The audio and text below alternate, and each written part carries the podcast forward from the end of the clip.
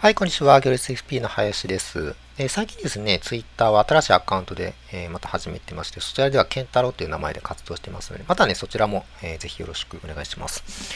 はい、ということで今日はですね、えっと、FP も間違いやすいポイントを解説ということで、一応何の話かなというと、その節約と贅沢のこの対立ですね。で、節約イコール我慢ですとか、まあ、贅沢イコール敵みたいな発想もありますし、あるいはこの節約贅沢っていうのは両方支出ですので、その対立する概念なのかなというふうに思われがちなんですけども、実はそうじゃないですよっていう話ですね、をしていきたいかなと思います。はい。で、この2つなんですけども、まあ、それぞれね、1個ずつ見ていきますと、節約と我慢っていうのはまず違いますね、これね。えー、まず、その節約するときにですね、我慢までしたしなくて、全然 OK です。で我慢するような節約は、あの、基本長続きしないんで、えそれはもう、しなくていいですし、やっちゃダメですね、逆にね。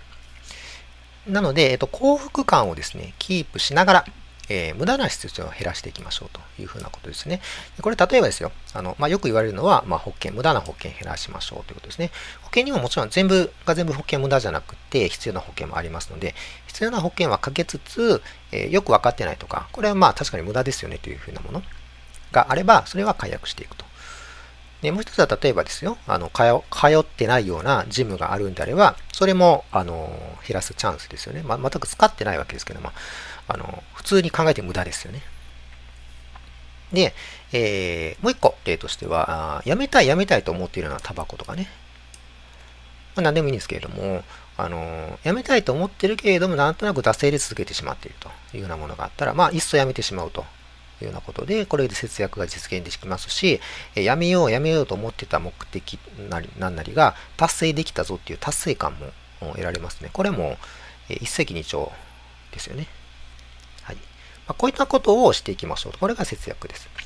でもう一つ贅沢ですね。で、まあ、これは敵ですか？みたいな話あるんですけども、まあ、それも違います。でもちろんね、あの、目的のない贅沢っていうのは確かに無駄です。あの、ここで言う目的っていうのは、あのどっかに遊びに行きますっていうようなことも、あのこれ立派な目的があって、あのリフレッシュしたいとか、楽しみたいとか、そういう目的ですね。がありますので、それは無駄じゃないです。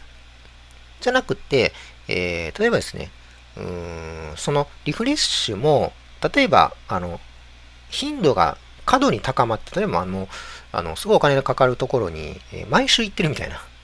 な話になってくると、もちろんそれがすごく楽しいんであれば、それはそれでいいかもしれないですけれども、だんだん人間で慣れてきますんで、毎週毎週行ってたら、なんとなくなんか最初はリフレッシュ楽しかったんだけども、1ヶ月も2ヶ月もしてきたら、なんか、ね、あの、マンネリになっていく。とか、あれ、行くのそのものがもうしんどくなってくると。だけど、なんとなくやっちゃってるってことであれば、それは無駄ですね。目的がなくなってきてますんです。当初の目的がもうなくなってきてるんですね。なので、それは無駄だと思います。だからそういうのは、あの、やめた方がいいですよね。で、もう一つですね、これはちょっと僕のあの FP さんのコンサル生さんと話してたときに、まあ、出てきたあの話題なんですけども、あの、より多くを生み出そうとするような贅沢もあるんじゃないですかと。これ面白い視点で、あの、例えばですね、あの、同じ機能のものを買う場合も、まあ、安いものと高いものがあるとですね、高いものの方が高級感がある。でも機能は一緒ということであれば、え高いものを買った時に自分のそのモチベーションが高まって生産性が高まりますよというようなことがあるとしますよね。そういった場合の支出っていうのは投資やと思います。それは単なる贅沢というよりは、あの投資ですね。自分の生産性が高まるよということなので。だけど、その場合はね、一点だけ注意していただきたいのは、これ投資なんで、えっと、リターンとコストの検証が必要だっていうことですね。それなくして投資と言えないんで、例えばよくね、あの、自分のための投資やっていうふうに、の言葉を 頼りにですね、いろんなその高いものを買う人たまに言い張ると思うんですけれども、その場合は投資だと言ったからにはやっぱここは見てほしいんですね。投資することはもちろんいいんですよ。自己投資することは全然悪いことはなくていいことなんですけども、あの、えっ、ー、と、なんていうかな。そ、それを言い訳にして別の、なんていうかな、あの目的を隠しているんであれば、それは良くないってことなので、投資というなら投資をしっかりしましょうということですね。はい。えー、このね、節約とこの贅沢、まあ、投資的な、えー、贅沢ですね。は、あと両立します。で、これは、あの、資本主義そのものです。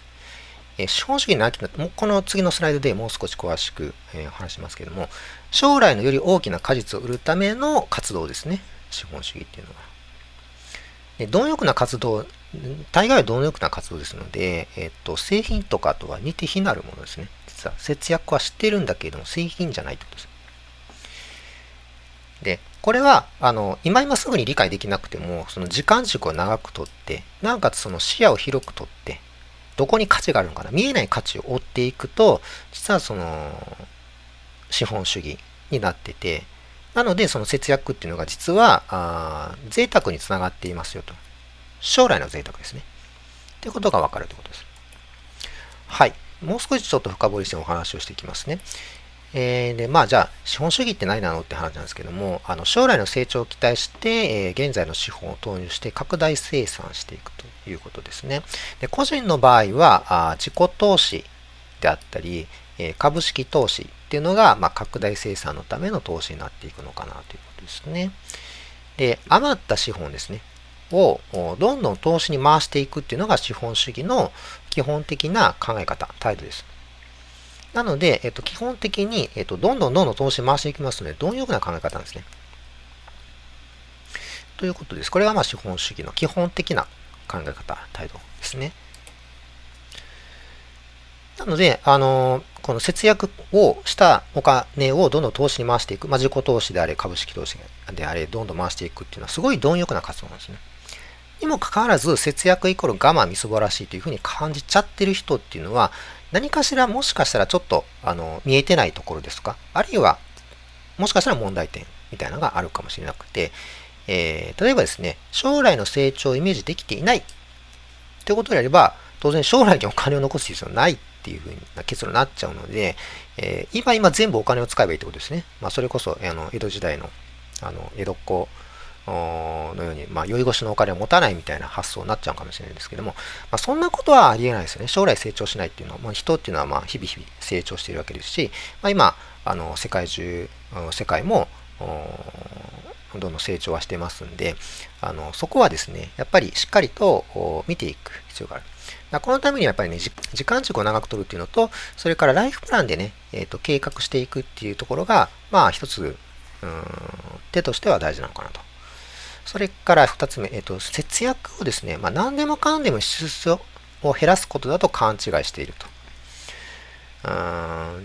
ここをこういうふうに勘違いしてしまうと、さっき言ったように、えっ、と、幸福感を落としてしまうと。あの、お金ってもちろんその、なんていうかな。本当に必要十分のギリギリのところまで落とすことも可能は可能ですけども、人ってその物だけ食べて、とにかくエネルギーだけ取ってればいいっていう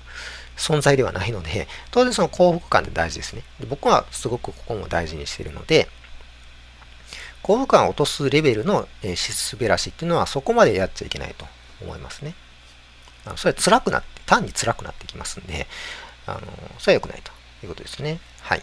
それからもう一つ、あの、お金をね、じゃんじゃん使ってしまう人の中に、えー、存在している可能性があるんですけども、この写真ですね、身の丈以上の贅沢の罠にはまっている可能性があるということですね。